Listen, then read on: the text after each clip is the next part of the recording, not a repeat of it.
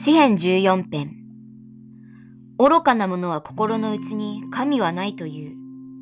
彼らは腐れ果て、憎むべきことをなし、善を行う者はない。主は天から人の子らを見下ろして、賢い者、神を尋ね求める者があるかないかを見られた。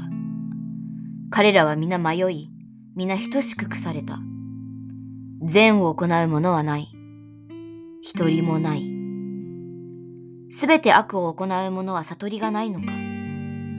彼らは物食うように我が民を喰らい、また死を呼ぶことをしない。その時彼らは大いに恐れた。神は正しい者の輩と共におられるからである。あなた方は貧しい者の計画を恥ずかしめようとする。しかし主は彼の酒どころである。どうかシオンからイスラエルの救いが出るように。